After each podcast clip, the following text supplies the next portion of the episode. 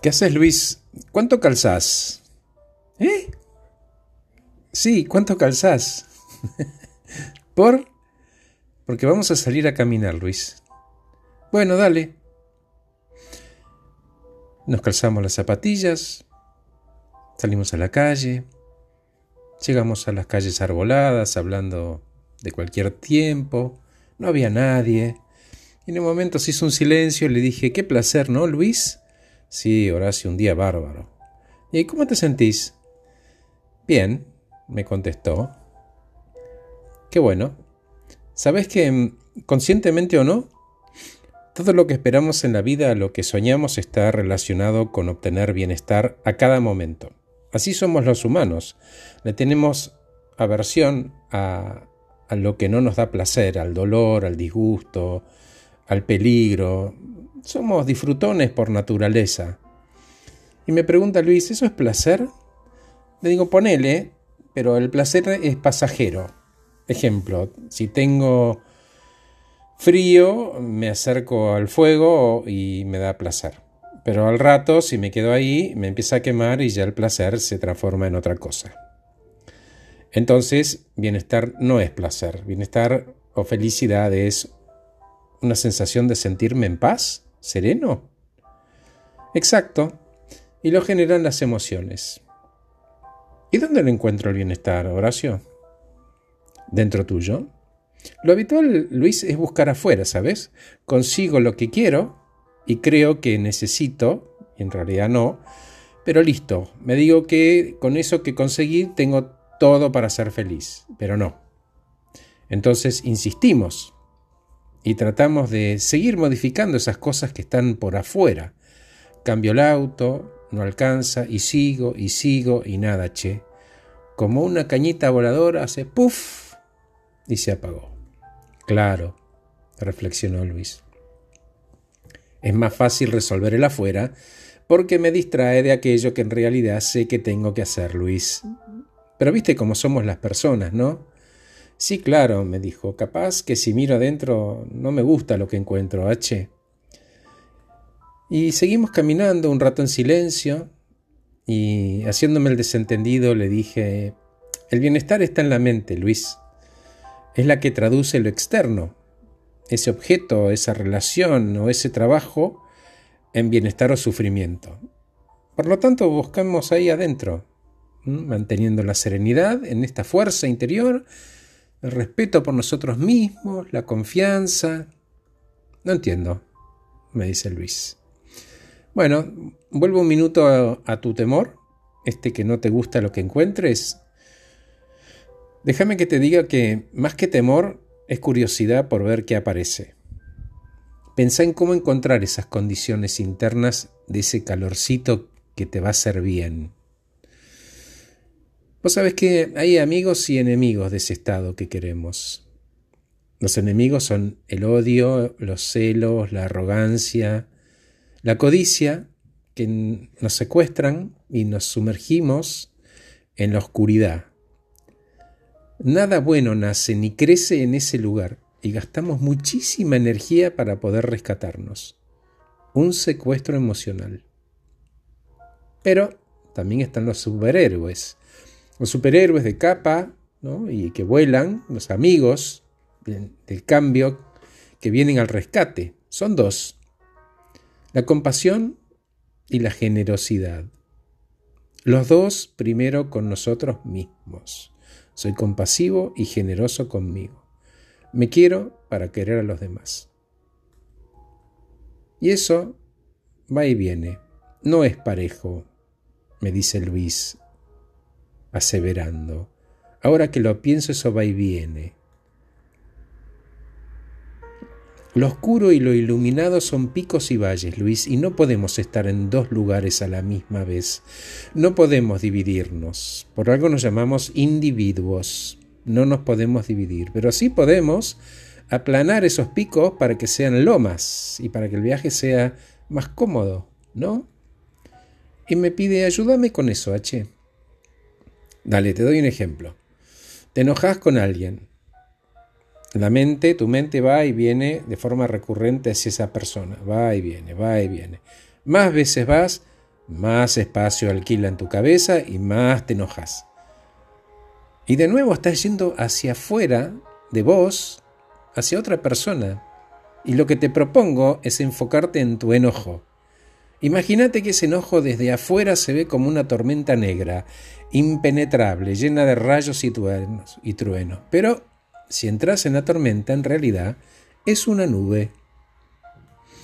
Entender, dar la entidad que ese individuo merece, desdramatizarlo, es el nombre del juego, Luis. Calma. Le doy al enojo la importancia que tiene lo acepto y lo suelto. Era solo niebla. Y a esa persona, perdónalo. Y si no querés perdonarlo, porque no podés, porque para vos es inconcebible, siempre te podés perdonar a vos tu incapacidad de perdonar al otro. ¿Por qué? Porque algún tipo de perdón necesitas para sanar y que tu mente se alimente de otras cosas. Luis, te llevó tiempo ser como sos y va a llevar tiempo desaprender viejos hábitos. ¿Y cómo hago eso? Ah, bueno, va a sonar fácil decirlo, pero hablo de cambios de hábito para lograr una nueva forma más saludable de ese Luis que quiere ser distinto y de vivir distinto. Es precisamente en ese darte cuenta de los cambios que vas notando donde reside tu bienestar Conozco los cambios porque yo los provoqué, los reconozco, tomo nota y los celebro. Un logro, tic, lo marco y lo escribo en un cuaderno. Algunos hacen ejercicios físicos toda la vida y obtienen una forma de sentirse bien, plenos, en forma. Se están ocupando de su cuerpo y eso es muy importante. ¿Por qué? Porque cuidan su salud. ¿Ves? Vos y yo estamos caminando en un día hermoso y nos estamos ocupando de nuestra salud. La felicidad está en celebrar eso que haces por tu cuerpo, por tu mente, y además en mirar para adentro y ser compasivos. Hablo de compasión incondicional, Luis. Hablo de afecto, hablo de amor. Hablo de total disponibilidad a ser sensible que diseña todos los días la calidad de cada minuto de tu vida atención plena. Mirar para adentro en forma de meditar, de rezar, mindfulness, todo aquello que represente la tolerancia y el amor incondicional hacia nuestra persona. ¿Y cómo? me dice Luis. Bueno, alejándonos un poco, podemos empezar a ver el sentido y captar una imagen. Por eso en la era de la aceleración ¿Por qué no probar frenar un poco y probar la introspección? ¿Y cómo hago? me pregunta Luis. te voy a dar un ejemplo. Si en este momento tu vida fuera una obra de teatro, ¿quiénes estarían en el escenario? ¿Vos estás con ellos o en el público? Contame. Hacelo ahora mientras caminamos, dale. Se encienden los reflectores. ¿Y quién está en el escenario?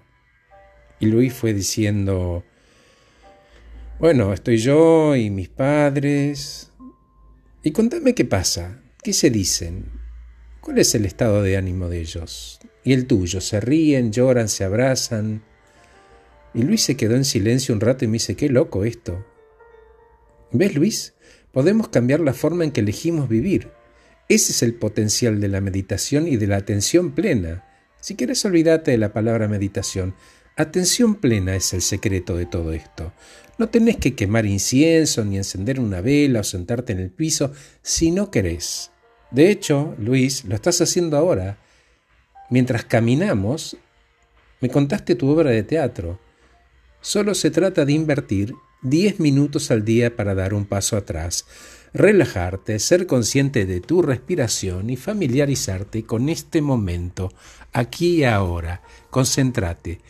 Hagamos silencio y respira al ritmo de tus pasos. Y mientras Luis respiraba, le decía, fíjate cómo pisas, Luis. Taco punta, taco punta, taco punta. Eso. Concentración, calma y claridad. Somos pacientes y amorosos con nosotros mismos, Luis, con nosotros mismos. Y a la vez curiosos con esto de qué va a pasar, ¿no? No temerosos, curiosos. Pensá qué imagen tenés ahora de vos. Y mientras te visualizás, decí, acá estoy, celebrando mi vida. Y exhala. Ah. Sigo en silencio y me doy cuenta que pude separar cinco minutos para mí, Luis. Me lo regalé, lleno de esa paciencia curiosa que fue explorar espacios que visitamos demasiado poco. ¿Disfrutaste? ¿Mm?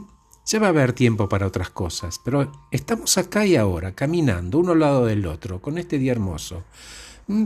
recreando en este, en este rato nuestro, tuyo, en nuestro tiempo en este abrazo esa caricia que nos estamos dando cada uno. El podcast terminó y el título que le puse fue Aprendo a cuidarme, aprendo a quererme, pero ponele vos el nombre que quieras, te lo regalo con todo mi corazón y me despido de vos con un abrazo sostenido, sostenido. Te dejo con la música. Soy Horacio Velotti. Que estés muy bien.